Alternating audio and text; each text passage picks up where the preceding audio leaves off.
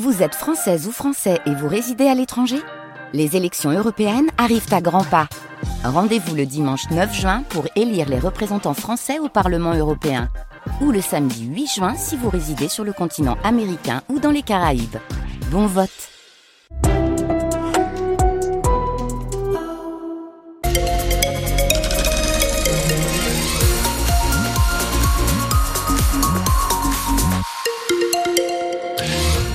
journal présenté par Louise Adélaïde Boinard. Bonsoir Louise. Bonsoir Bruno, bonsoir à tous. Un mot sur les conditions de circulation. Tout va bien sur les routes et autoroutes de, de la région. On a cependant une petite densité de trafic très légère sur l'autoroute 1 à hauteur de Noyelles-Godot. Actuellement, nous avons 500 mètres. Vous voyez, c'est vraiment très léger de ralentissement de bouchons à hauteur de, de Noyelles-Godot. Donc sur l'un dans le sens Paris vers Lille. Donc soyez quand même prudents sur le secteur. La météo.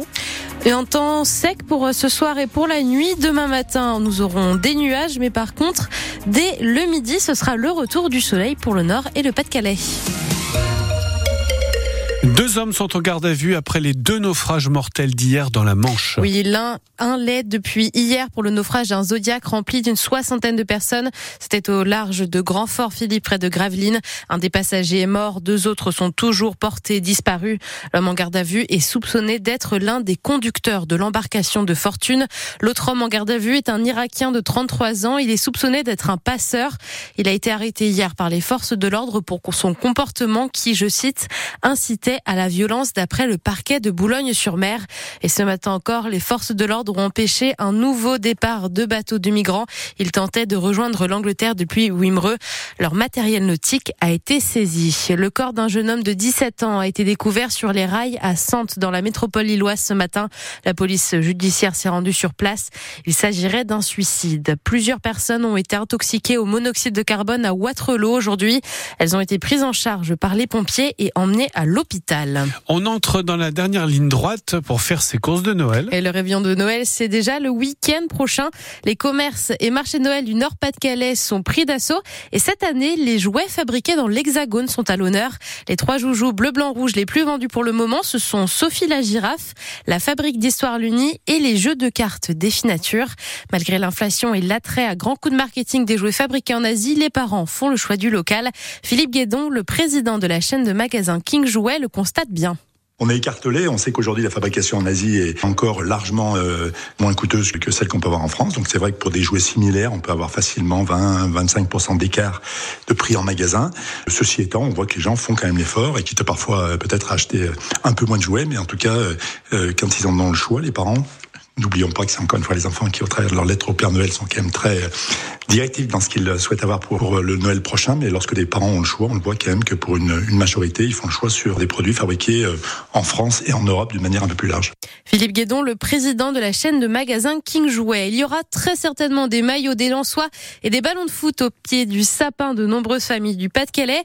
Mais en attendant, on espère que les 100 vont nous faire un beau cadeau ce soir en gagnant à domicile leur rencontre contre Reims pour cette 16e journée de Ligue 1 de football. Les deux équipes sont 6e du classement au coude à coude avec Marseille également.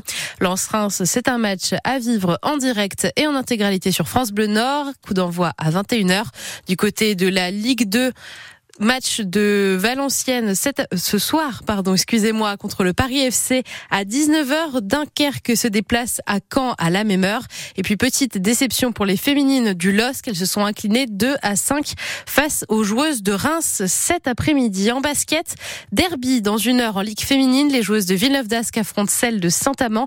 Le club de Villeneuve d'Ascq est deuxième au classement, celui de Saint-Amand onzième et avant-dernier. Du côté des hommes, Gravelines affronte Nanterre dans une demi-heure. En élite, les nordistes qui sont avant-derniers. Les franciliens sont eux sixième au classement. Et puis en volet, match de Liga masculine dans une heure. Tourcoing affronte Saint-Nazaire et en Liga féminine, Chamalières joue contre marc en à la même heure. Et puis cette question, sera-t-elle la quatrième nordiste couronnée plus belle femme de France? Eve Gilles représente le Nord-Pas-de-Calais ce soir pour l'élection de Miss France 2024 et elle va tenter de suivre les pas de Camille Maëva Cook et Iris Mitnar. La jeune femme de 20 ans ans, aux cheveux courts, est étudiante en mathématiques et elle est originaire de Quadrip dans le Dunkerquois. C'est le joyau de cette commune qui va sortir le grand jeu pour regarder la cérémonie qui a lieu à Dijon en Côte d'Or. Un écran géant est installé dans la salle des fêtes pour permettre aux habitants de regarder tous ensemble l'élection. 200 à 300 places sont prévues. Le maire de Quadrip, Jean-Claude Dequester, est impatient. Moi, je suis Quadipro depuis 73 ans. C'est la première fois, bien entendu, qu'on a une Miss euh, sur le village. J'en suis fier. J'y suis pour rien, mais j'en suis fier quand même, parce que bon, ça, ça aide quelquefois à faire connaître le village, euh, surtout si elle est élue Miss France. Donc, euh, je crois que des personnes vont venir pour voir où elle habite, etc. Enfin bon, ça fera connaître un peu plus Quadipre. Hein, c'est un honneur pour la commune. C'est la première fois qu'une personne de Quadipre effectue ce parcours qui est pour l'instant une réussite. Je la sens bien partie, entre guillemets, là, pour Miss France. Elle a eu 20 ans septembre dernier. Pour ses 20 ans, être Miss France, c'est quand même un sacré challenge réussi. Hein. L'élection de Miss France est à suivre ce soir à partir de 21h et c'est à la télévision sur TF1. Et puis le portrait des qui était notre invité hier matin sur France Bleu Nord est à retrouver sur notre site internet.